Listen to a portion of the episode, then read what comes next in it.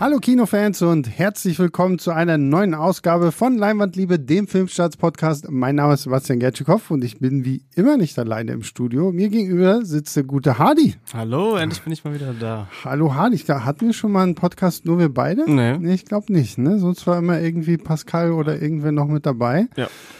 Und ja, Hardy und ich reden heute über einen sehr, sehr speziellen, sehr, sehr besonderen Film, der uns beiden erst bei einer zweiten Sichtung, glaube ich, so richtig ans Herz gewachsen ist.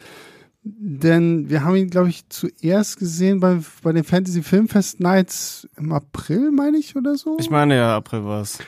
Und jetzt äh, ist er ja dann äh, offiziell im Kino und es geht um Skinamarink. Sagt erstmal nicht viel, es ist so ein Kunstwort irgendwie, was aus so einem amerikanischen Kinderlied stammt. Ich weiß gar nicht, gibt es da irgendeine Bedeutung für eigentlich? Ich glaube, das ist so ein Kinder-Gibberish. Ja, genau, ja. Und das ist das Debüt von Kyle Edward Ball, der eigentlich auch hauptsächlich bis zu diesem Zeitpunkt auf YouTube, äh, auf seinem, äh, auf seinem YouTube-Kanal Bite-Sized Nightmares ähm, Videos gemacht hat, hat da einen 28-minütigen Kurzfilm namens Heck gemacht, der so ein bisschen vorweggreift, was Skinnamarink eigentlich ist. Ja, so wie ich es verstanden habe, ist ja auch sein ganzer YouTube-Kanal darauf aufgebaut, dass er Kommentare verfilmt von seinen Zuschauern. Also Albträume, die sie hatten, versucht ah, er dann okay, halt nice. darzustellen. Und ja. Hack war dann eine Sache davon, ja. Okay, cool. Und ja, Skinnamarink hat so ein bisschen so einen Hype bekommen durch einen technischen Fehler weil 2022 lief der Film bei einem Filmfestival in Montreal und irgendwie, man weiß nicht so genau, was da passiert ist, wurde der Film halt geleakt, weil auf einmal war irgendwie online, alle konnten ihn finden und dadurch entstand so ein TikTok-Hype, weil viele gesagt haben, so, oh, ich habe diesen Skinnamarink gesehen und der gruseligste Film aller Zeiten und oh mein Gott, wie schlimm und wie furchtbar. Und das hat uns halt jetzt so ein bisschen zu diesem Film gebracht. Ich finde es erstmal sehr, sehr geil, dass so ein Film auch einen offiziellen Kinostart bekommt, weil, weiß ich nicht, vor fünf Jahren oder so wäre das Ding niemals im Kino gelandet. Ja, oder? super mutig allein, wenn man sich einmal den Trailer anguckt, merkt man schon, was das für eine Art von Film ist. Ist auch ein Film, wo ich sagen würde, der kann eigentlich nur im Internetzeitalter entstehen. Hm. So ein Hype kriegen dann auch noch, weil der wirklich ja so dieses Internet äh, Creepypasta Ding so atmet und lebt und hm. ja, ja, die Frage ist natürlich, die sich alle stellen, worum geht es eigentlich zur Hölle in Skinnamarink? Und Hardy hat es ja schon so ein bisschen angedeutet. Äh, Kyle Edward Ball hat ja von seinen äh, Leuten, von seiner Community so I Ideen übernommen, so irgendwie, wovor sie Angst hatten oder was sie auch immer. Und Skinnamarink ist eigentlich in Kurzfassung gesagt, okay, ähm, wie fühlst du dich, wenn du als kleines Kind mitten in der Nacht zu Hause aufwachst und irgendwie ist alles unheimlich. Und wir haben jetzt in diesem Film äh, die beiden Geschwister, Kevin und Kaylee, die nachts aufwachen und Papa ist nicht da.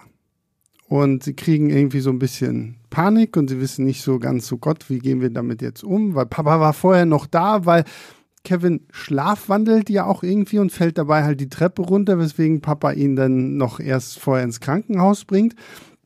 Und dann später ist er halt nicht mehr da und die beiden Kinder äh, machen das, was man als Kind dann wahrscheinlich tut. So, man parkt sich von Fernseher, man baut sich so am Sofa so ein kleines Fort aus Decken und Kissen und holt seine Spielsachen rein, weil in diesem großen dunklen Haus fühlt man sich unwohl haut ein paar Cartoons rein und fühlt sich erstmal sicher, bis die hier auf einmal irgendwie mitkriegen, okay, das Klo verschwindet, Türen verschwinden, tauchen wieder auf, Fenster verschwinden, tauchen wieder auf. Spielzeug bewegt sich, Spielzeug hängt irgendwie an der Decke oder an der Wand und irgendwas ist da, was nicht da sein sollte. Wir fangen dann auch irgendwann an, eine Stimme zu hören, die erst nach der Schwester ruft und später dann nach Kevin. Und ja, es ist sehr speziell. Hardy hat es ja auch schon angesprochen. Schaut euch nur mal den Trailer an. Dann sieht man ja auch schon so ein bisschen dass wir eher so im experimentellen Bereich zu Auf Hause sind. Ne?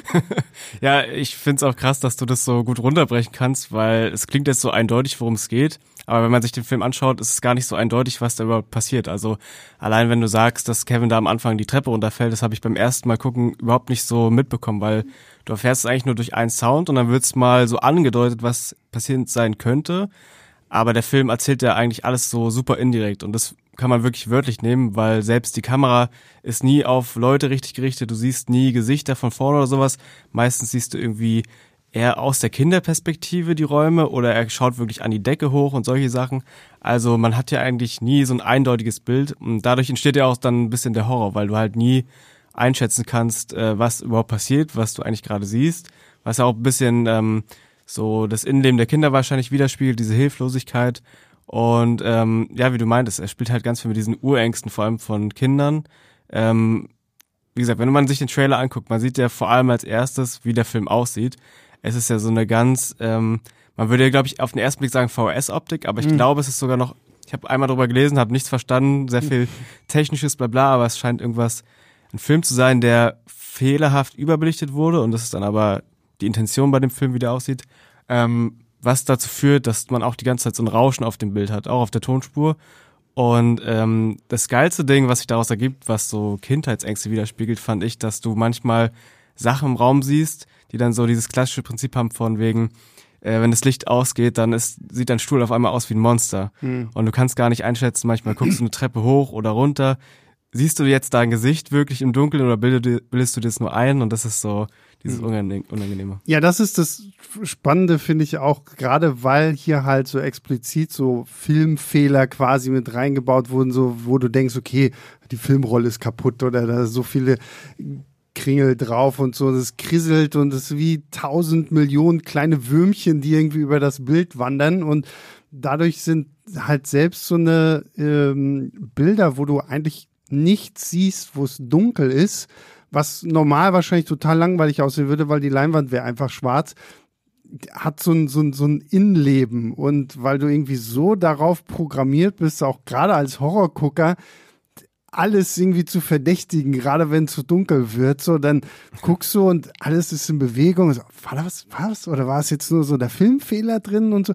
Und was mir jetzt auch beim zweiten Mal aufgefallen ist, es gibt ja auch einfach so äh, Sequenzen, wo die Kamera nur so einen Flur runter äh, schaut mhm. und du so leicht angeleuchtet irgendwie so die Tür siehst und da hast du auch so das Gefühl, so, okay, ist das jetzt noch der, so irgendwie der Umriss von, vom Treppengeländer zusammen mit der Tür oder ist das schon eine Person, eine Entität, ja, genau. irgendwie was so und dadurch, dass dieses ganze, die ganze Zeit dieses Bild so in, in so einer Bewegung ist, hast du irgendwie du weißt, du kannst nichts richtig einschätzen. Dazu bist du auch ständig bombardiert von diesem Krisseln. Zusätzlich hörst du die ganze Zeit ja auch noch hier diese Looney Tunes, Cartoons, die die Kids da halt im Fernsehen hören. So, das ist auch so eine absurde, surreale Geräuschkulisse, die dich irgendwie so unter Strom setzt, so dass du gar nicht richtig weißt, was du eigentlich gerade hörst und siehst. Ja, ich würde auch sagen, es hat durch sowas Hypnotisches auch. Man hat ganz viel so Strobo-Sachen auch.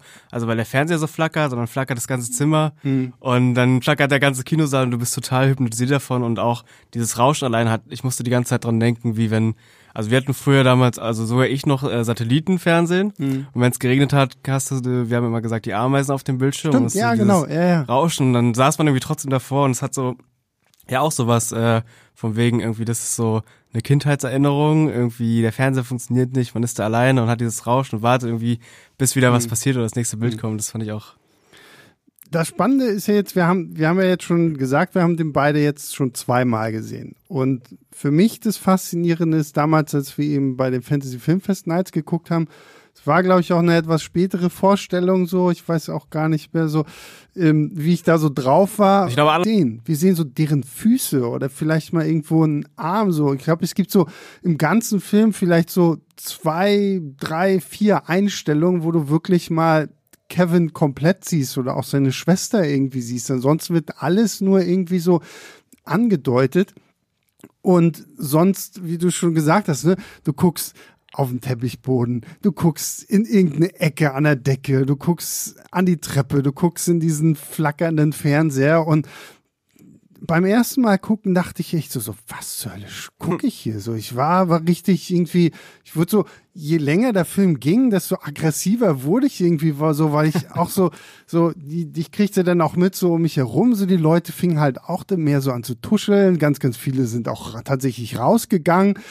Und äh, auch als ich dann rausgegangen bin, ich habe so gedacht, so, boah, also für einen Kurzfilm eine super Idee, aber so für 100 Minuten viel zu anstrengend. Das fand ich auch. Ich habe ja ähm, schon davor gehört, dass es halt diesen Hack noch gibt von ihm, der so ein bisschen Skinamarink Light sein soll, in 30 Minuten erzählt. Und ich dachte so, wahrscheinlich funktioniert das besser. Ich gucke dann mhm. zu Hause in so einem Setting, wo man eh dann nachts irgendwie alleine ist, diesen Film.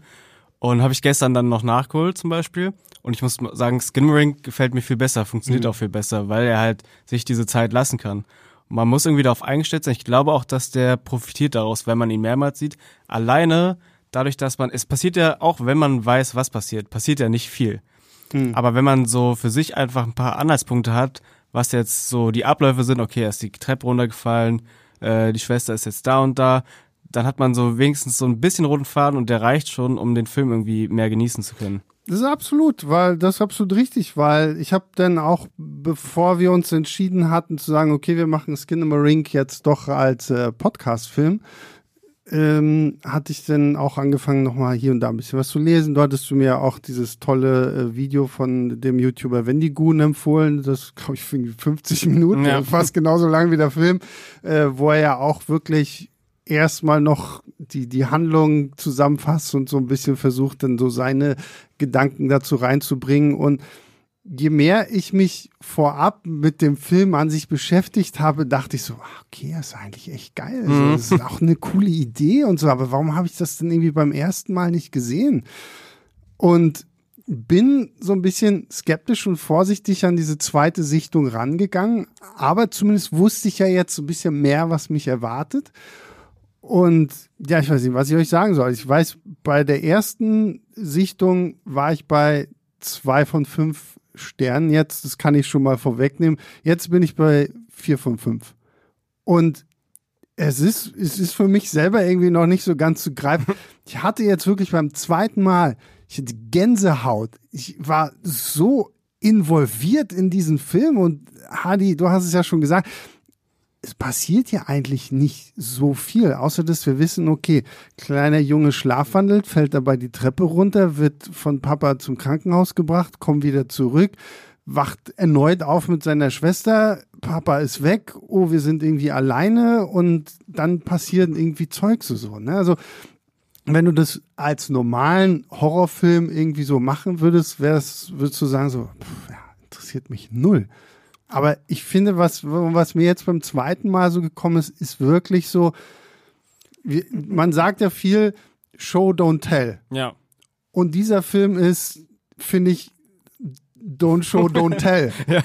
Also, er gibt dir wirklich so, so minimal was dazu und verlangt dann von dir auch so ein bisschen als Zuschauer, okay, bau jetzt dein Kopfkino auf. Er, er nimmt dich zwar auch gut an die Hand und durch die ganze Art und Weise, wie das gemacht wurde, aber das ist mir jetzt erst beim zweiten Mal so bewusst geworden, so, okay, wie viel eigentlich doch in diesem Film drinsteckt und wie viel man denn doch sieht und wie wohl platziert die wenigen Jumpscares dann auch sind. Und das ist halt wirklich kein Film, der jetzt einfach nur auf Jumpscares setzt. Es sind so, ich glaube, zwei oder drei, wo du wirklich ja. mal so ein bisschen und dieses Mal ich mich richtig erschrocken. Ich war richtig weg so und alle Härchen auf meinem Arm standen halt einfach hoch. Ich, ich habe am Ende dieses Films ja ich gedacht so, was ist los mit dir so, so warum war das beim ersten Mal? Ja, ich kann das so? total nachfühlen. Also ich finde es krass, dass du, weil du hast mir äh, am Wochenende geschrieben, dass du den jetzt besser fandst und das mit der Gänsehaut, weil ich hatte genau das Gleiche. Mhm. Und ich weiß, also ich äh, erschrecke mich jetzt sowieso nicht so viel bei Horrorfilmen, deswegen ist das schon mal irgendwie,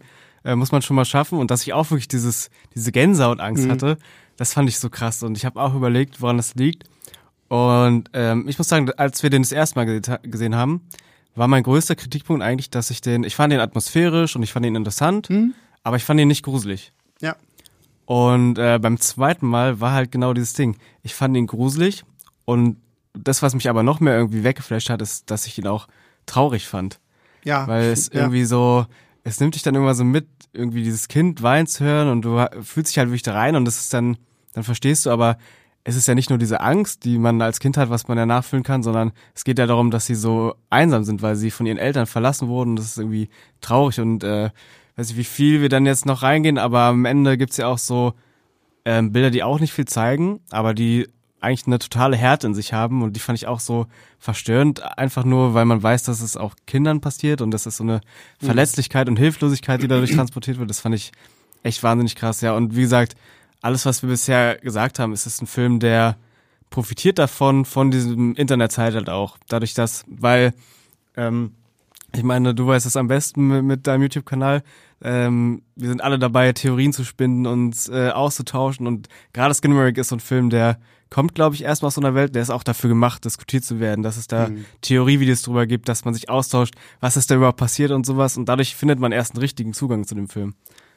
Ja, absolut. Also das ist, das ist auf jeden Fall ein Film, über den man viel diskutieren kann und auch wird. Und ich kann auch jetzt schon jeden verstehen, der aus diesem Film kommt und sagt so, boah, der letzte Scheiß. Aber ich will noch mal eins sagen, wenn ihr schon so weit gekommen seid, euch das Ding im Kino anzugucken, dann gebt ihm noch mal eine zweite Chance. Ich meine, Hardy und ich sind jetzt ja hier wirklich so das beste Beispiel, aber ihr müsst jetzt nicht nochmal unbedingt ins Kino rennen. Erwartet halt, bis der fürs Heimkino rauskommt. Und ich glaube, fürs Heimkino, so blöd das jetzt auch klingt, weil wir ja normalerweise bei Leinwandliebe immer für die Leinwandliebe stimmen.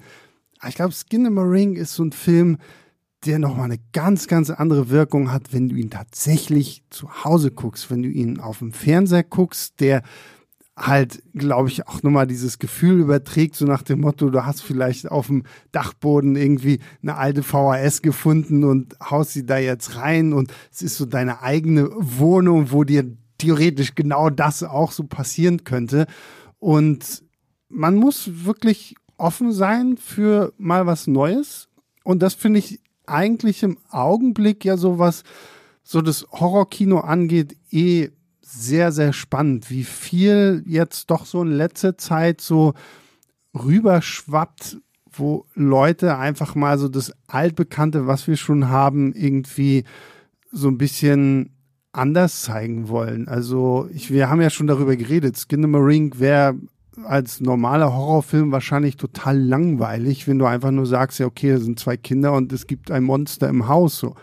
Oder und wir erleben das ja jetzt viel mehr so, auch Talk to Me jetzt dieses mhm. Jahr so, ne? Das war ja auch eigentlich so das altbekannte und auch da wieder zwei YouTuber, ne? Die ja. irgendwie so, so einen Film machen. Vielleicht sollten wir auch einen Film demnächst machen, Hardy.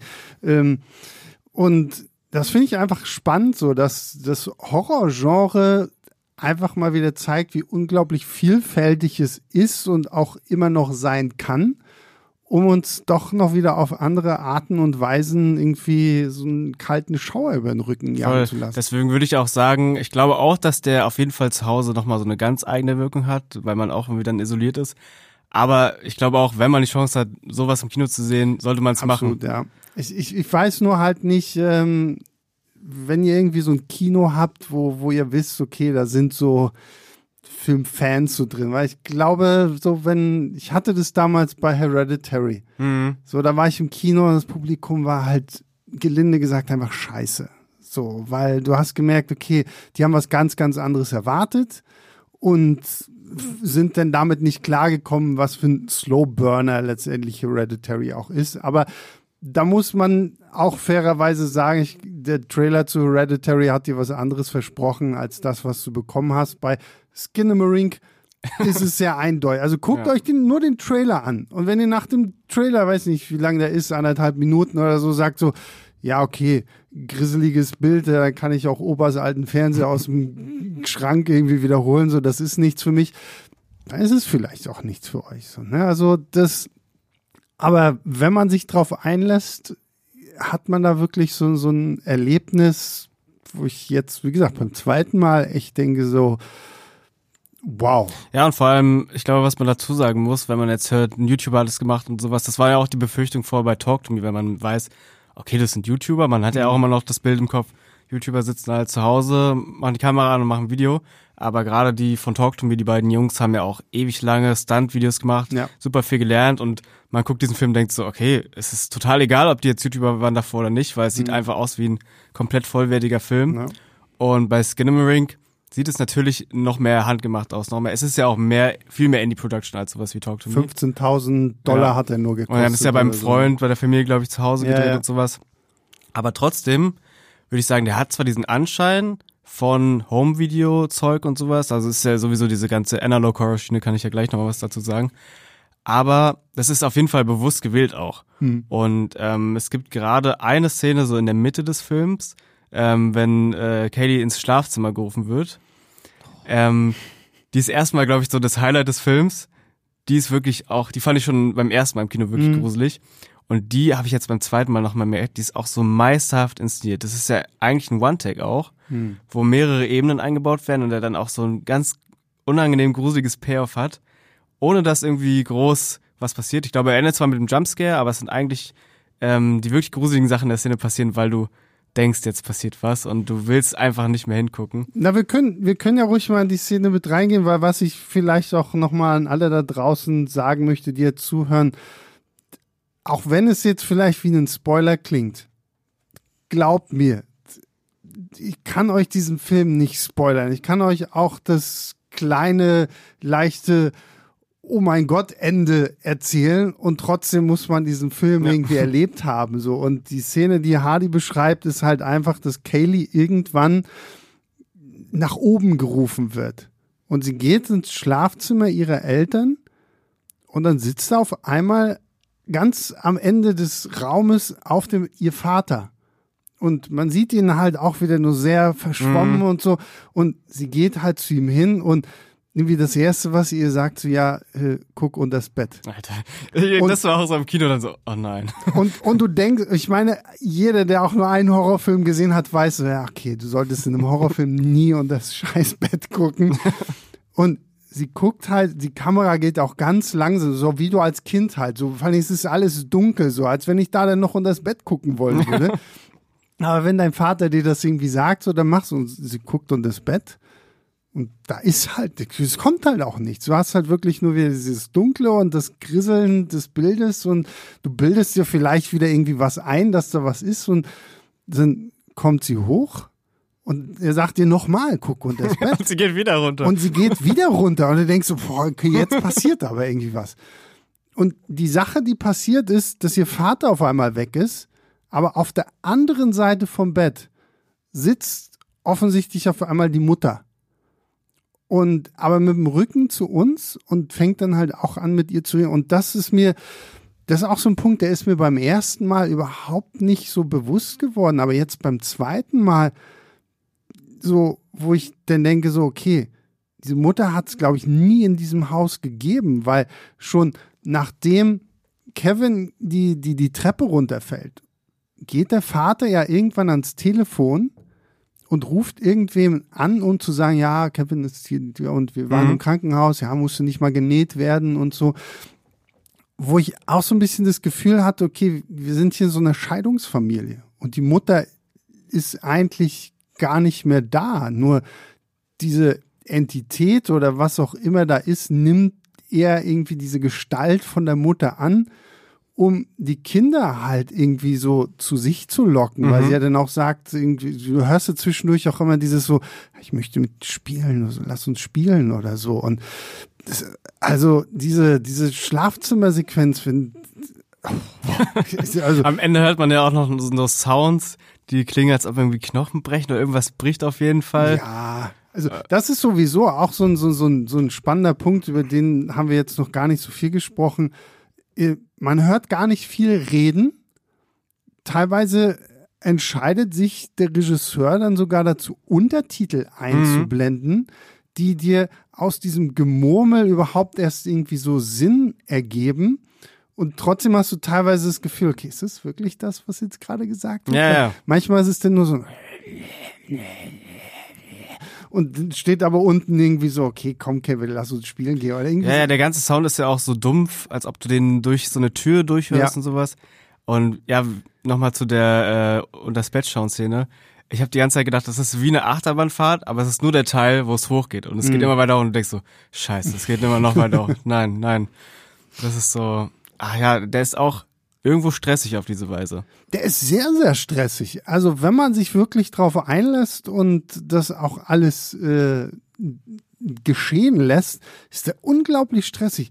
Vom Bild, das ja nie wirklich aufhört, irgendwie in Bewegung zu sein, von diesem Sound, der halt auch die ganze Zeit so dieses Rauschen hat, diese komische Cartoon-Musik und dieses Gebrubbel und Gemurmel, wo du immer nicht weißt, war da jetzt noch wieder irgendwie was? Und auch die Bilder, die wir ja sehen, es ist ja auch nichts, was so, was da unserem Sehverstehen irgendwie äh, schmeichelt oder so, weil, keine Ahnung, wenn wir gerade aus Oppenheimer kommen oder Ja. so, haben wir schöne, glatte, große IMAX-Bilder oder keine Ahnung, bei Barbie halt alles irgendwie perfekt inszeniert und toll und hier guckst du in irgendeinen Türrahmen und denkst du, warum zur Hölle passiert hier nichts. Die Kamera bewegt sich zehn Minuten lang kein Stück.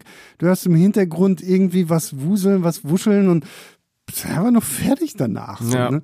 Deswegen auch, ähm, also wir, wir erzählen einfach und wie gesagt, wie du schon meintest, man kann den Film nicht kaputt spoilern, aber am Ende gibt's ja auch nochmal Bilder, die eine größere Mythologie dahinter andeuten Mhm. irgendwie.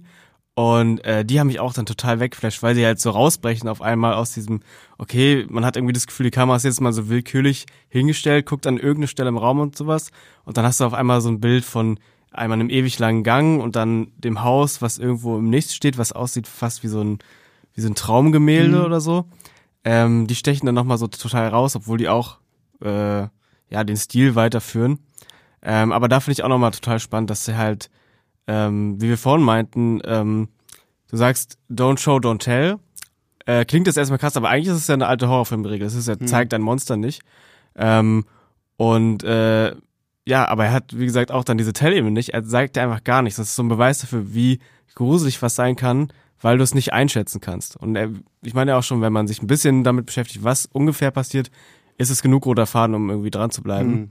Ähm, aber zum Beispiel bei dem Hack, wo er drauf basiert so ein bisschen, da hast du auf jeden Fall zum Ende mehr Andeutungen oder mehr ähm, Interpretationsebenen, die du, wo du reingehen könntest von den Figuren selber. Also da ist, sagt dann der kleine Junge irgendwie, Mami, ich glaube, wir sind der Hölle. Mhm. Solche Sachen, was ja, weiß ich, es gibt dann vielleicht ein bisschen mehr Erklärungsansatz, dass man versteht, was in dem Film passiert sein könnte. Aber irgendwie ist es auch so ein Standard-Auflösungsding. So. Naja, okay, dann sind sie halt in der Hölle ja, ja, oder genau. der Junge ist im Koma oder Ja, solche Sachen. Ja. Und die Theorien sind ja trotzdem irgendwie geil. Auch wenn man, ich habe auch die ganze Zeit überlegt, eigentlich, dadurch, dass du alle immer nur so schemenhaft wahrnimmst oder sowas, könnte es auch so eine, so eine Koma-Geschichte sein, wo der Junge im Koma liegt und die gehen irgendwie an sein Bett und deswegen Mhm. sieht er immer nur diese verschwommenen Sachen. Er ist aber halb in so einem Fiebertraum. Aber die Theorien bleiben so lange geil, solange sie unbestätigt sind. Mhm. So, wenn der Film es auflösen würde, dann ist dieses, dieser Nervenkitzel weg von wegen, es könnte sein, dass es so ist, aber vielleicht ist es gar nicht so. Ja. Ja, nee, ich, was, ich musste tatsächlich an den Roman House of Leaves denken. Ich weiß nicht, ob du den mal gelesen Nee, du hast. hast mir mal von- davon erzählt. Ich glaube, Mark Danielewski oder so, das ist auch noch sein Debütroman gewesen. Das ist auch so kranke. Also dieser Roman ist das verrückteste, genialste, was ich irgendwie jemals in der Hand hatte, wo es halt auch um eine Familie geht, also vordergründig, ähm, die in ihrem Haus plötzlich feststellen, da ist eine Tür, die öffnet zu einem dunklen, langen Flur, der physikalisch überhaupt nicht möglich sein kann. Und dann, weil der Vater auch irgendwie so ein, so ein Fotograf ist, fängt er da an, das alles mehr und mehr zu erforschen mit Kameras und sowas alles und findet dann Treppen und riesengroße, gigantische Gewölbe und sowas alles und gerade so die letzten Bilder von Skin in the Ring haben mich auch irgendwie so total daran erinnert, weil du dann auf einmal das Gefühl hast, so, sind wir noch im Haus? Oder sind wir schon wieder irgendwo ganz anders? Und äh, es ist. Ja, stimmt, House of Leaves war doch das, wo der ähm, Kane Pixels von den Backrooms meinte, das hat ihn so ein bisschen mit inspiriert für seine Backrooms. Kann, ja, definitiv. Backrooms Äh, ist ja auch so, so, ein- so ein verrücktes Ding. Irgendwie so, wir sind auf einmal irgendwo, was nicht mehr erklärlich ist. Und äh, das passt auf jeden Fall. Und da ist gerade bei Skinnamarink habe ich dann wirklich am Ende auch gedacht, okay, jetzt ist halt noch surrealer als vorher. Und wie du schon sagtest, es ist geil es wird halt nicht wirklich aufgegeben. Es kommt ganz zum Schluss, kommt eine Texteinblendung, die halt einfach nur sagt, wie lange das hier Ach so, schon hm. passiert.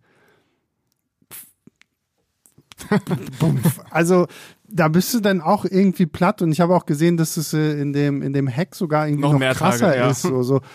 Und das, das dieser Film ist einfach so der macht so viel komischen Scheiß mit deinem Kopf und gleichzeitig hat er dann trotzdem auch halt wirklich so so Horrorelemente, weil ich weiß zum Beispiel, da habe ich mich damals sogar selbst im Kino richtig erschrocken, wenn du auf einmal irgendwie Kevin siehst, wie er durch das Haus geht und du siehst irgendwie so eine Fratze. Und dann macht er das Licht an oder so an seiner kleinen Taschenlampe und dann ist es irgendwie nur so, das, so, so, so, so eine Art Spielzeugauto mit Gesicht oder so. Ein Telefon, Spielzeug. Oder so, so ein Spielzeug. Und dann macht er die Lampe wieder aus und du hast wieder diese Fratze und du, du fragst dich aber so, ist das jetzt wirklich Ja. einfach nur so, weil das Licht aus ist oder ist diese Fratze wirklich da? Und das sind dann wieder so diese Momente in diesem Film, wo du dich dann irgendwie auch daran zurückerinnerst, wenn du halt im Dunkeln irgendwie mal was hattest, so, so wo du denkst, so, oh Gott. Ja, vor allem ist das so Horror, den du selber entdecken musst. Deswegen, wäre zwar, wie du meintest, Jumpscares, ne, die sind offensichtlich, die funktionieren aber irgendwie hier. Mhm. Äh, aber das Gruseligste ist ja meistens auch, hat man ja auch bei Hereditary gehabt. Es gibt ja diesen Moment, wo es dann auch ganz viele Videos drüber gab, dass sie schon oben in der Ecke Ja, vom Zimmer ja, hängt. ja, ja, ja. Aber es funktioniert so gut, weil dir der Film das nicht sagt, sondern Genau, du selber ja. auf denkst so, scheiße, das Mhm. ist ja wirklich was. Und so macht er jetzt auch, das ist ja, es gab früher mal, weiß nicht, ob du es kennst, so diese Bilder, wo dann stand, when you see it, you'll shit bricks. Wir haben Ach genauso so, ja, funktioniert. Dann ja. irgendwo, weiß ich, war eine Hand dann zu viel oder jemand ein Gesicht hat da durchgeguckt. Mhm. Das ist so, das, womit er auch ganz viel spielt einfach. Ja, ja, es ist, das ist irgendwie wahr gewordene Wimmelbild-Albtraum irgendwie so, weil dieser Film dich so dazu bringt, irgendwie alles unter die Lupe zu nehmen. Ich habe jetzt auch beim zweiten Mal gucken, aber da merke ich schon wieder, dass ich zu viel YouTube-Theorie-Videos und sonst irgendwas. Ich habe diesmal richtig doll auf die Cartoons geachtet, weil irgendwie ein, in einem Cartoon geht's ja auch irgendwie um so eine große Spinne die so, so zwei kleine Kinder so in ihr, in ihr, in ihr Spinnennetz webt und da irgendwie gefangen hält und sowas. Und äh, das, das andere ist ja auch irgendwie, da geht's, da ist dann auch irgendwie so, so um so geht's um so einen kleinen Jungen und so ein kleines Vögelchen. Und das kleine Vögelchen ist ja dann ist auch irgendwie tot und alle großen Vögel kommen und tragen diesen kleinen Vogel irgendwie beiseite. Und am Ende des Films dieses kleinen Cartoons ist dann dieser Vogel aber irgendwie wieder am Leben und so, wo ich auch dachte so, okay, also äh, ich unterstelle mir jetzt einfach mal, dass sie sich da schon bewusst irgendwie diese Cartoons rausgepickt hat, um damit halt auch irgendwie noch so ein bisschen mehr zu erzählen. Was vielleicht auch einfach nur dafür steht, was die Kinder halt irgendwie so beeinflusst, im Dunkeln und dann, oh, hier so, eine, so, ein, so ein gruseliges Spinnenmonster, natürlich so cartoonig so, ne? Aber, Ja. Und das webt die jetzt ein und sie sind beide auch alleine, sie sind auch irgendwie wie diese, also ist schon geil. Ja, erstens das und ich meine, wie verstörend manche alten Cartoons sind. Ich weiß nicht, ob es gibt ja auch Absolut, diesen ja. Tom und Jerry Cartoon, wo dann Tom stirbt und dann geht er da irgendwie so eine Treppe hoch Mhm. und sowas. Äh, es ist ja auch genau, passt ja total in den Film rein, irgendwie diese Kinderbilder, die total unschuldig eigentlich sind.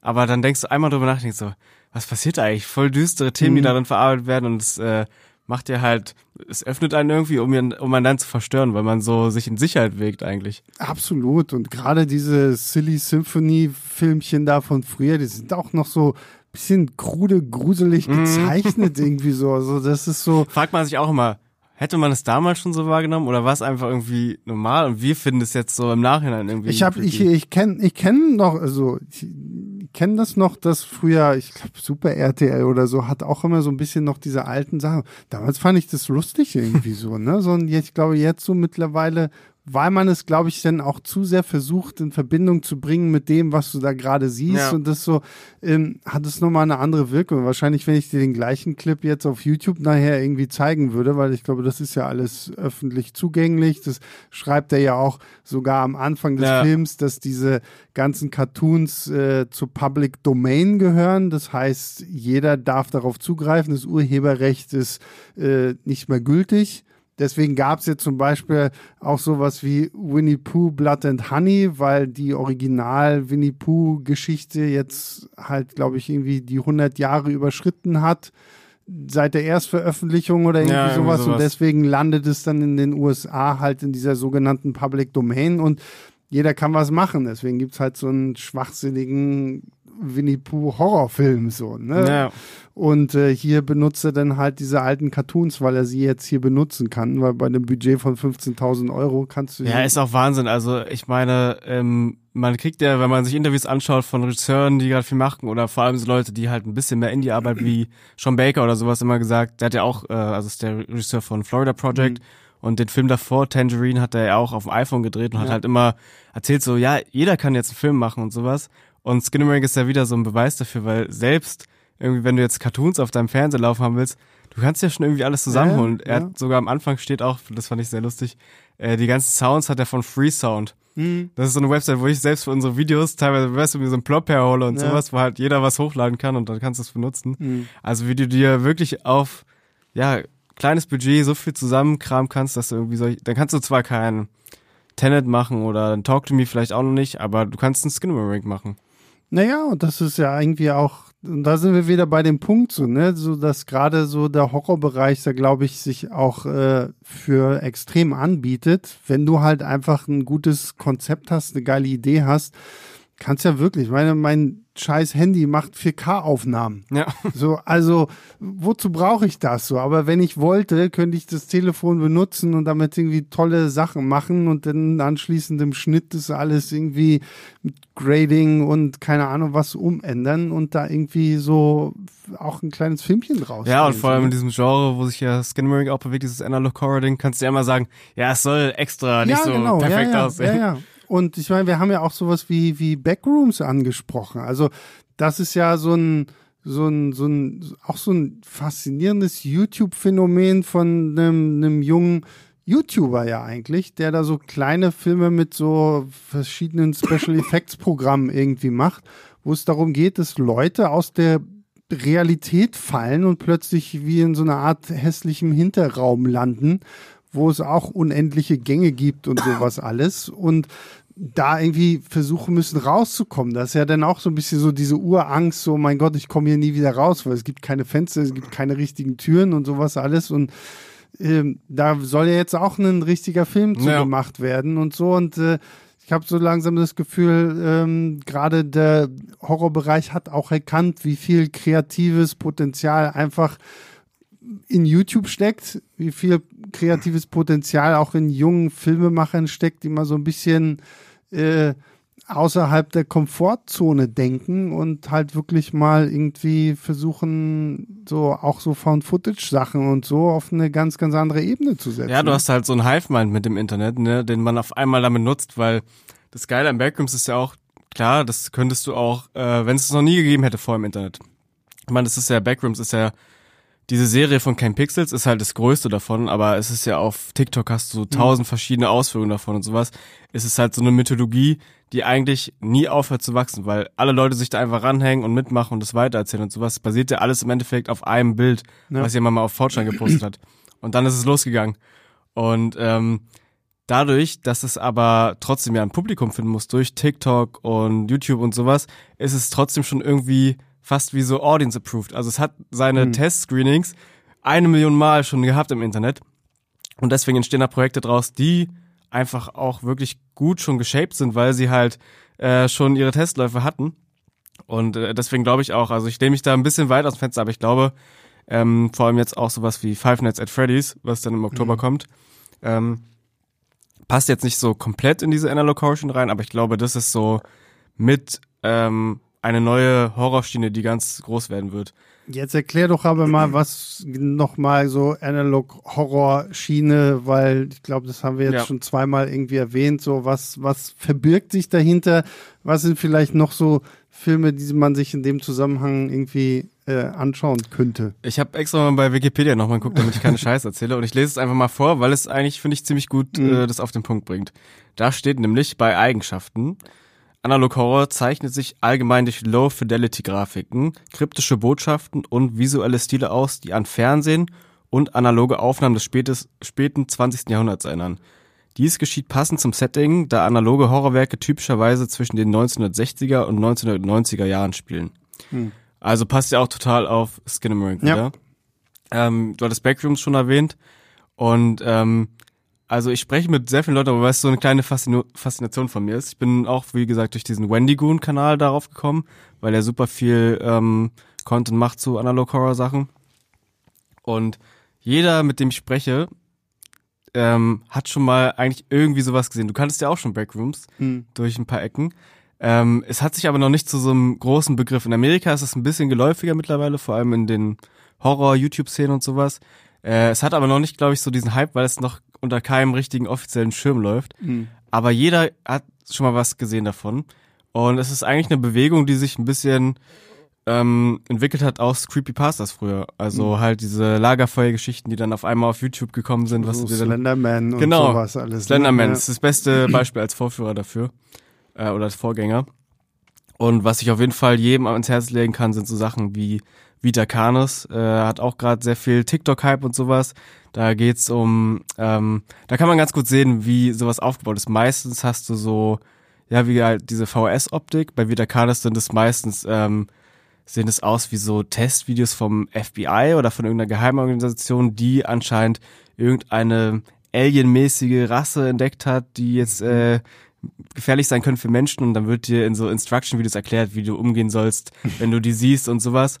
Äh, Mandela-Katalog auch so ein Riesending, was glaube ich auch ähm, irgendwann verfilmt werden muss, weil es so durchs Internet geht mittlerweile. Mhm. Da geht es darum, ähm, dass es auch so Wesen sind, die ähm, ihre Form anpassen können und aussehen wie Leute, die du kennst, aber sie wollen eigentlich dann an dich ran. Die können auch die Stimmen nachahmen.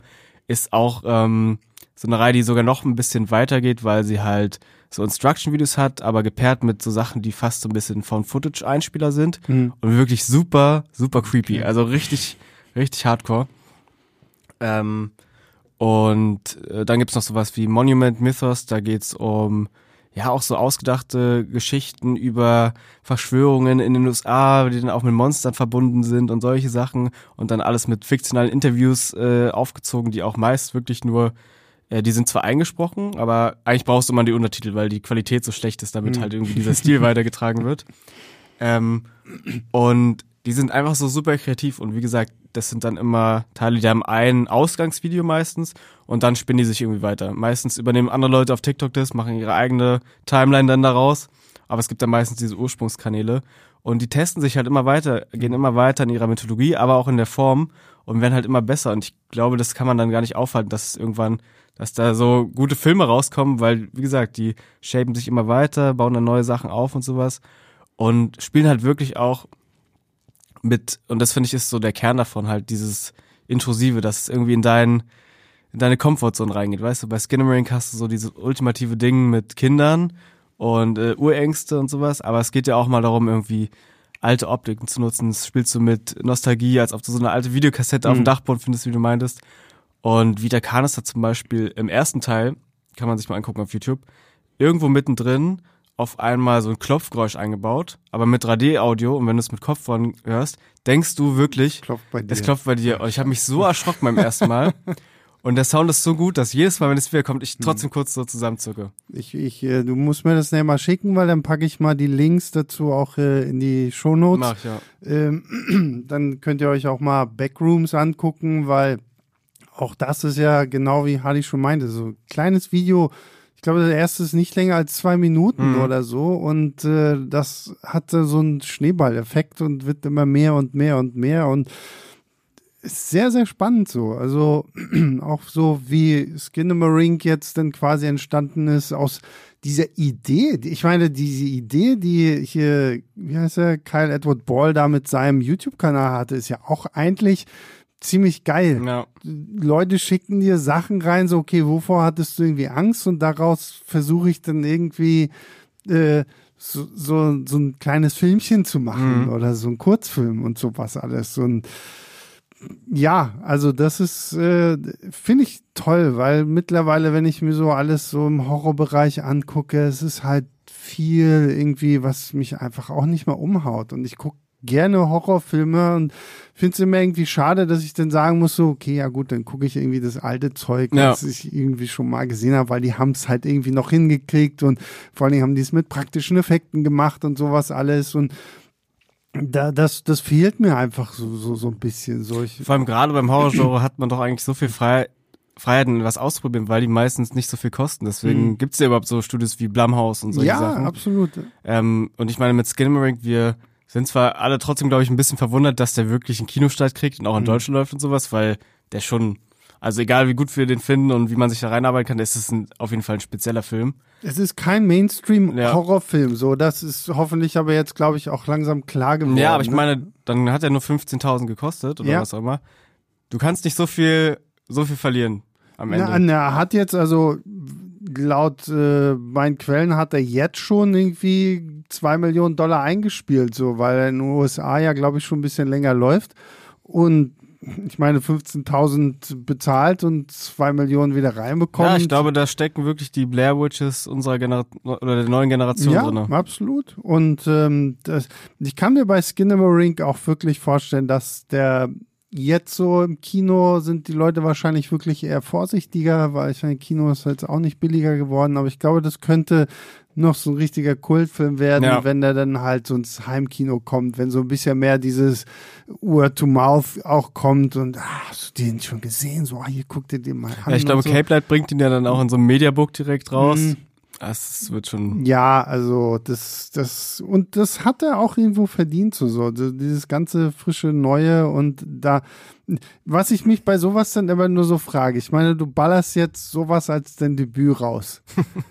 Wie folgst du dem dann so, ne? Also, ich möchte da nicht in, in seiner Haut stecken. Ich, ich meine auch, dass, ich weiß gar nicht, bei wem habe ich das gelesen? War es vielleicht sogar Ari Aster nach Hereditary, dass er auch meinte, irgendwie, dass er irgendwie enormen Druck hatte. Mhm. Was mache ich jetzt für meinen zweiten Film und wie muss der jetzt so sein, so, damit das auch irgendwie äh, wieder das Gleiche wird. Weil Ja. Leute werden es halt immer mit dem Erstling, der halt so extrem gefeiert wurde, vergleichen und das sind immer super schwierig, aber auch. Ja, es ist ja auch super schwierig dann zu sagen, äh, das ist jetzt auf jeden Fall ein guter Regisseur, weil es ist so eine andere Form, wenn er jetzt einen normalen Horrorfilm macht oder zumindest einen normal produzierten, Mhm. wer weiß, ob sich das überträgt, was er erzählen kann dahin. Ja, ja. Auf der anderen Seite, glaube ich, hat er ein bisschen Vorteil, weil es halt so ein indie verspieltes Experimentalding ist, dass man das wirklich noch irgendwie zumindest bildermäßig toppen kann irgendwie. Vielleicht jetzt nicht vom Konzept, aber ähm, ich glaube, er hat es trotzdem äh, weniger schwierig als so Leute wie jetzt Ari Aster und sowas. Ich meine, du gibt genug Beispiele jetzt, ob ähm, Richard Kelly mit Donnie Darko Hm. Oder ähm, David Robert Mitchell nach It Follows. Die, äh, also ich, Soft and Tales habe ich nicht gesehen, aber zum Beispiel Anna the Silver Lake finde ich ist ein absolutes Meisterwerk nach It Follows auch, gewesen. ja. Aber du siehst, dass die Leute einfach damit überfordert waren. Mhm. Die Regisseure sind auch irgendwie, also so gut wie ich Anna the Silver Lake finde, das ist auf jeden Fall ein Film, wo der Regisseur ein bisschen durchgedreht ist. Absolut, absolut. Ähm, und äh, ja, das ist halt un unfassbarer Druck für die Regisseure. Äh, da nachschieben zu können, ist schon Mhm. eine Riesenaufgabe immer, glaube ich. Ja, aber ich will, schön, dass du Under the Silver Lake nochmal erwähnst. Ich hab den damals mit dem Kumpel im Kino geguckt. Ich, von Anfang an geplant. Ich hatte halt nur gesehen so, ah, okay, das ist der Typ von It Follows und, hm, ah, okay, muss man sich mal angucken. Andrew Garfield in der Ja. Hauptrolle und geht halt auch irgendwie darum, spielt in L.A. und es zieht so eine hübsche Nachbarin irgendwie bei ihm ein und die verguckt er sich so ein bisschen und auf einmal verschwindet die. Und er versucht halt rauszufinden, wo, wo die hin ist, so. Und deckt dann so Verschwörungen in L.A. auf mit irgendwelchen Underground-Clubs und hast nicht gesehen, irgendwelche komischen Sektengruppen und sowas alles. Und das ist so richtig, also dieser Film hat den Fox Mulder in mir total angesprochen, so, so, ah ja, geil, Verschwörung ohne Ende, wer hat hier was und wo er dann auch irgendwie nach Botschaften auf Ja. Platten sucht und sowas alles. Also, den finde ich, kann ich auch wärmstens empfehlen. Ja, so, ich liebe ihn auch. Der ist wirklich äh, sehr, sehr schräg und ich glaube, wenn man den mag, dann guckt man sich auch sowas wie Skinamarink an. Ja, es ist auf jeden Fall äh, ein Film für unser Zeitalter. Also über gerade wir, die dann äh, in jedem Trailer Theorien haben wollen und äh, alles durchforsten nochmal sowas. Das ist ein Film genau über sowas. Ja, absolut. Also, und das ist, ja, wie gesagt, ich finde, obwohl ich finde es dann auch immer irgendwie schön, so, dass wenn so, wenn, wenn so gefühlt nur ich diesen Film habe, so, weil kein anderer ihn guckt, so, so Ja. kann ich immer so, ah, hier, hast du den schon gesehen? Das Jetzt hast du krass. Skinamarink. Ja, ja, genau. Ja, jetzt habe ich Skinamarink und äh, ich bin wirklich sehr gespannt, wie der so äh, dann ankommt, wenn der jetzt dann halt wirklich regulär auch irgendwie läuft und wie Leute den aufnehmen werden. Aber ich kann mir da schon vorstellen, dass die Leute, die dann wirklich zu diesem Film bewusst hingehen, werden den noch anders wahrnehmen, weil das ist kein Film, den du den du zufällig jetzt irgendwie, weil du gehst ins Kino und siehst es irgendwie so. Dafür wurde auch gar nicht so viel Werbung jetzt irgendwie gemacht.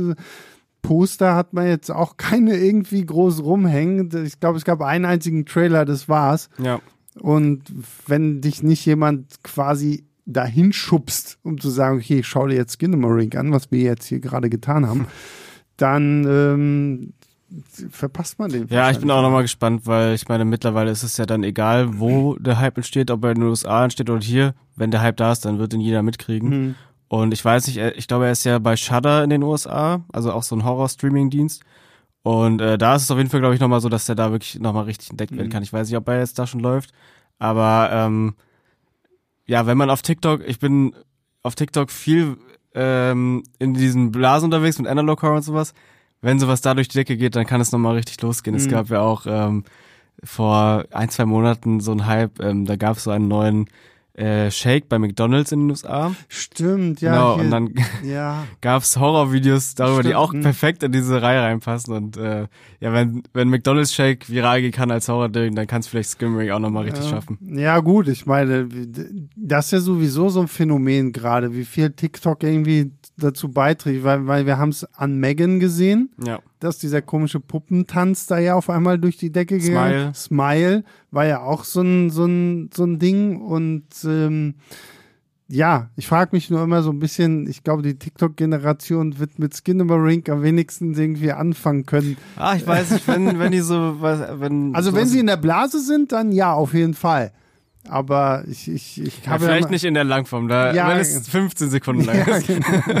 Skimmering runtercutten auf eine Minute als TikTok. Das Ja, wäre die Challenge. uff, Das wäre wirklich die Challenge. Obwohl gut, bei TikTok kann man ja jetzt mittlerweile auch ein bisschen länger sein. Das, das ist ja, Ja, dann auch okay. Aber äh, ja, das, das wäre aber dann schon wieder nicht das richtige Format für, für Skinamarink, weil Fernsehen sollte schon sein. Aber äh, es wird passieren, dass irgendwann wir genau so eine Geschichte hier haben.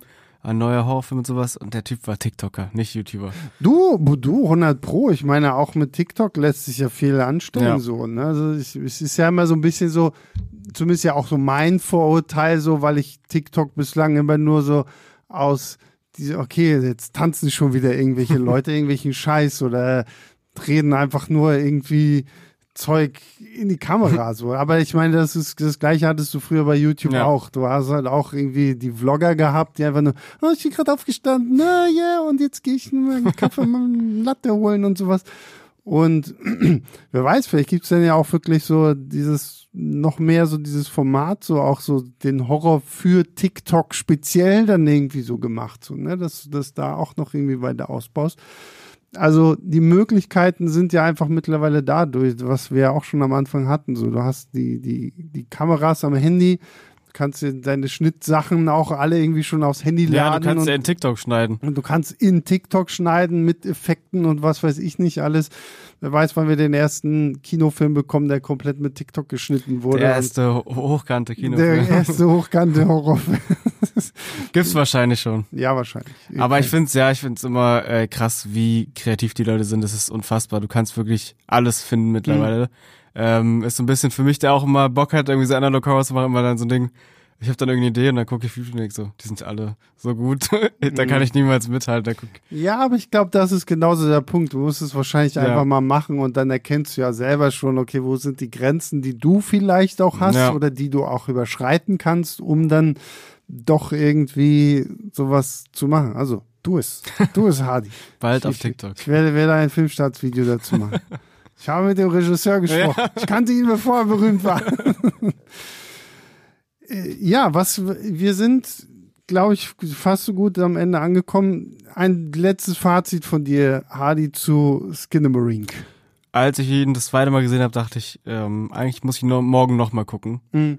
Ähm, das ist, glaube ich, ein Film, der, bei dem man am, beim ersten Mal weniger Lust hat, den nochmal zu gucken und mit jedem Mal, mit dem man nochmal sieht, eigentlich noch mehr Bock hat. Und Mhm. jedes Mal, wenn man sich mehr mit dem auseinandersetzt. Und der irgendwie, glaube ich, mich noch sehr lange begleiten wird und vielleicht in Zukunft äh, so einen Punkt markiert, an, auf den wir zurückgucken und denken, okay, da ging's los mit diesen ganzen Analog-Horror-Sachen oder jedenfalls diese Art von Horrorfilm, neue Horror. Ich habe einen Artikel noch gelesen, da hat jemand geschrieben, ihr wolltet damals Elevated Horror mit A24, hier habt ihr Elevated Horror. So, es ist vielleicht die nächste Stufe und ich bin gespannt und ähm, finde ihn jetzt wirklich mittlerweile richtig toll und bin jetzt auch auf vier von fünf Sternen wahrscheinlich, ja. Hm, ja. ja, kann ich mich echt nur anschließen. Also den muss man wirken lassen. Den sollte man wirklich ein zweites Mal gucken. Oder, das klingt jetzt super blöd, man bereitet sich vorher wirklich irgendwie drauf vor und schaut vielleicht schon mal hier so das eine oder andere erklärt Video auf YouTube oder liest sich mal so einen Artikel durch über den Regisseur, was er da irgendwie so vorgehabt hat. Oder man guckt sich wirklich äh, hier Hack an. Ich verlinke den auch in den Shownotes um einfach nur mal so ein Gespür dafür zu bekommen, was es irgendwie sein soll. Und es wird dann aber, wie Hardy ja schon meinte, besser als das, was man in Hack sieht. Um halt einfach mal zu sehen, so, okay, das, wir, wir, wir beschweren uns immer so viel, das alles wird ständig geremaked, gefranchised und ist schon tausendmal da gewesen. Hier haben wir natürlich auch eine Story, die ist schon tausendmal da. Wir haben keine neuen Geschichten mehr. Alles ist irgendwo irgendwann schon mal erzählt. Aber hier haben wir halt einfach jemanden, der es auf eine äußerst originelle, sehr experimentelle Art und Weise Ja, die Form versucht. ist neu. Ja, die Form ist neu und äh, das macht es halt wirklich zu einem krassen Filmerlebnis. Und das ist für mich jetzt schon der zweite Film übrigens dieses Jahr, der für mich im Nachhinein gewachsen ist. Weil es war bei mir ja der, der erste Film, den wir hier war Bo is Afraid. Mhm. Da bin ich aus dem Kino Stimmt, ich gekommen weiß und noch, wie du, hab ja. gedacht so, boah, ist ein Scheiße. Ari Aster, der, der neue Film von Ari Aster, der ja dieses Jahr irgendwie ins Kino gekommen ist. Ich auch gedacht, so, was für ein Scheißfilm. so, so, dieses ganze Ende auch irgendwie total wirr und der Weg dahin so und ich habe den tatsächlich jetzt noch kein zweites Mal gesehen, das muss ich mit dazu sagen. Aber einfach, weil ich so viel über diesen Film nachdenken musste. Auch noch drei Tage, nachdem ich ihn im Kino gesehen hatte. Und dann auf einmal irgendwie so, so in meinem Kopf auch so, so die Synapsen plötzlich angegangen sind. Und, so, und das und hier und so. Dieser Film auf so im Nachhinein, ich muss den jetzt unbedingt, ich glaube, den gibt's jetzt mittlerweile auch schon irgendwie äh, auf Blu-ray oder so. Ich musste den auf jeden Fall nochmal holen und nochmal anschauen. Aber das finde ich ja so spannend, dass du so, so eine Zweitsichtung doch mal sehr viel helfen. Weil zum Beispiel, das finde ich immer so faszinierend, hier Christoph, unser guter Chefredakteur Mhm. von Filmstadt, meinte ja in irgendeinem Podcast, dass er sich ganz, ganz wenige Filme eigentlich ein zweites Mal anschaut.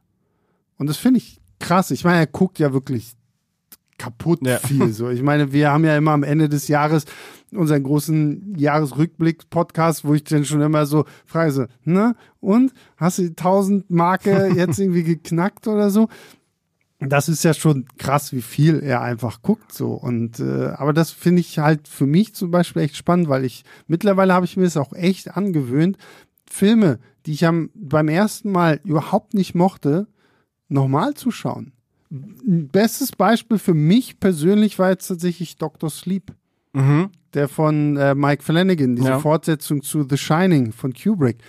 Den mochte ich damals im Kino irgendwie überhaupt nicht. Ich weiß nicht, ob es vielleicht daran lag, dass es der gleiche Tag war, an dem ich morgens früh um 10 mir den, den komischen Cats-Film angucken musste und einfach schon ein bisschen verstrahlt war. Aber damals fand ich Dr. Sleep irgendwie sterbenslangweilig. Jetzt habe ich ihn nochmal geschaut, allerdings direkt im Director's Cut Mhm. auch, der ja, glaube ich, auch nochmal irgendwie 20 Minuten länger ist.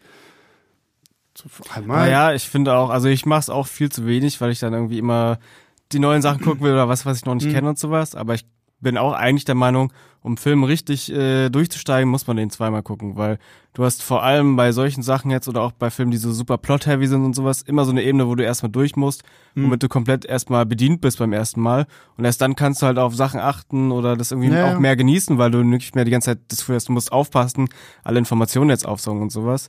Und deswegen macht es immer Sinn, auch wie, wie du meinst, bei Filmen, die man eigentlich nicht mochte vielleicht. Ja, und das ist, glaube ich, das mittlerweile, weil ich werde ja jetzt auch irgendwie immer häufig darauf angesprochen, wie so ne, Kritiken, wie, wie, wie funktioniert das, wie kann das sein und so. Und ähm, ich meine halt immer so, weil Leute mir dann irgendwie auch unterstellen, so nach dem Motto auf Instagram, so, ah, jetzt hast du mich schon gespoilert, weil du sagst, der Film ist gut oder Mhm. der Film ist scheiße, so.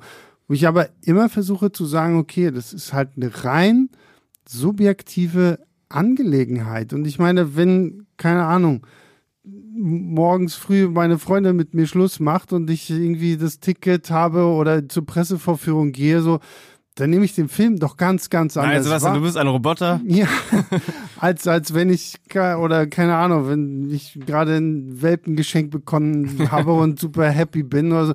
Also, die Lebensumstände sind ja eigentlich auch dann so ein bisschen das, was dich da im Kino noch mit beeinflusst. Bist du jetzt wirklich aufmerksam und guckst du hin oder bist du eigentlich in Gedanken wo ganz anders?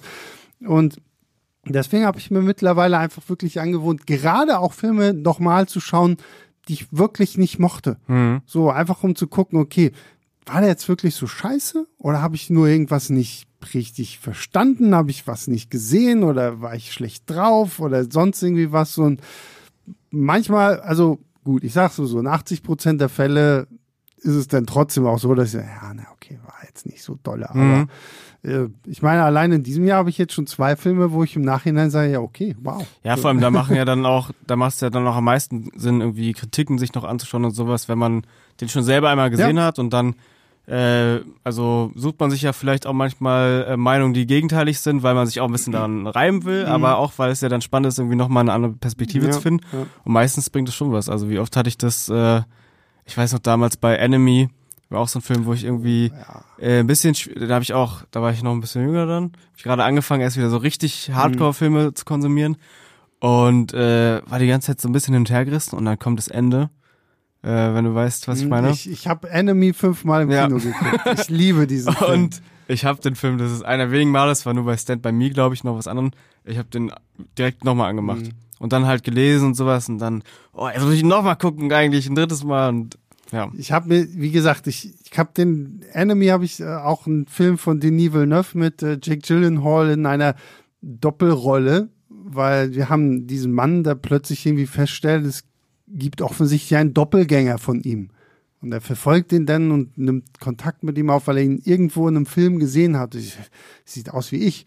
Und darauf entspinnt sich denn so ein sehr, sehr perfides, sehr, sehr stark gespieltes, noch wahnsinnig gut inszeniertes Spiel, wo auch Spinnen eine sehr große Rolle spielen und Mütter und hast du nicht gesehen. Und ich habe den das erste Mal gesehen, war irgendwie komplett weg. Und dann habe ich ihn halt noch viermal geguckt, einfach weil ich ständig Leute so aus meinem Freundeskreis, sag, du musst Enemy gucken, ich komme auch noch mal mit dir mit und Ja. guck mir den noch mal an. Und ich bin dann sogar so weit gegangen, dass ich diesen Film so gefeiert habe. Ich habe mir ähm, die Buchvorlage geholt. Ah, das basiert ja auf einem Buch von José Saramago, oder ich weiß, ich spreche seinen Namen wieder falsch, Der Doppelgänger. Weil ich dachte so, okay, krass, das muss ich lesen. Aber was man bei diesem Salamanco, äh, den ich übrigens sehr, ich weiß, ich, ich spreche ihn bestimmt falsch aus, aber ich kann ihn als äh, Autoren sehr empfehlen. Der hat zum Beispiel auch ähm, Die Stadt der Blinden geschrieben, was ja auch verfilmt wurde, glaube ich, mit Julian Moore oder so, wo es auch darum geht, dass in einer Stadt auf einmal wirklich alle erblinden und so. Sehr, sehr interessanter äh, Schriftsteller, so, so ein bisschen so die, ich weiß gar nicht, ob der Spanier oder Portugiese ist, so auf jeden Fall die europäische Variante, so ein bisschen auf einen Haruki Murakami, der ja Mhm. auch so diese, diesen magischen Realismus irgendwie hat, nur hier ist es alles ein bisschen krasser. Und ich habe halt, um auf den Doppelgänger Enemy zurückzukommen, habe mir halt das Buch geholt und ich dachte, okay, dadurch verstehe ich den Film vielleicht nochmal auf einer ganz Mhm. anderen Ebene. Aber da muss ich zum Beispiel wieder sagen, was Denis Villeneuve aus dem Roman gemacht hat, ist wesentlich besser als der Roman selbst. Der Roman ist auch interessant, ist auch spannend, aber der Roman lässt sich noch sprachloser und verwirrter zurück als äh, der, der Film. Ja. Und der Film gibt ja schon, so, das mag ich an diesem Film, so, so, so Anhaltspunkte so und dann fängst du an, so Artikel zu lesen und guckst Videos dazu und oh, okay, ach so, kann man das auch interpretieren. Oh, gleich nochmal. Ja, es ist so ein Puzzlefilm, bei dem dir aber immer ein Stück fehlt am Ende. Ja, so. und äh, das ist sehr, sehr toll. Also der, vor allen Dingen, wenn ich es richtig verstanden habe, hat er ja damals sogar eigentlich vor Prisoners gedreht, aber mhm. Prisoners kam zuerst raus, glaube ja. auch wegen Hugh Jackman und so, weil es so ein bisschen der größere Film, Prisoners auch toller ja, Film. Ja, Hammer. Aber The Enemy, finde ich, geht so in der ganzen Filmografie von einem Denis Villeneuve immer so ein bisschen unter. Ja. Aber können wir an Riesentipp, dieser, ja, ja, voll. können wir an dieser Stelle auch wirklich nur wärmstens empfehlen. Und jetzt, glaube ich, sind wir durch, oder? Jetzt haben wir alles. Hardy, vielen, vielen lieben Dank. Gerne, hat Spaß gemacht. Im nächsten Horrorfilm sehen wir uns wieder oder auch bei irgendwas anderem coolen. Größter Dank geht natürlich raus an alle, die äh, bis jetzt dran geblieben sind, auch wenn es vielleicht ein bisschen wirr geworden ist, aber zu einem Film wie Rink muss es irgendwie auch ein bisschen so sein. Vielen, vielen lieben Dank für euer Bewerten bei Spotify, bei Apple Podcasts und natürlich für die ganzen tollen Mails, die wir immer wieder kriegen äh, an leinwandliebertfilmstarts.de. Ich freue mich auch, dass immer noch sehr viele Leute schockiert sind weil Sie unseren letzten äh, Podcast mit Schuss gehört haben. Vielen Dank dafür. ähm, und ja, wir hören uns nächste Woche wieder. Bis dahin, macht's gut. Ciao, ciao.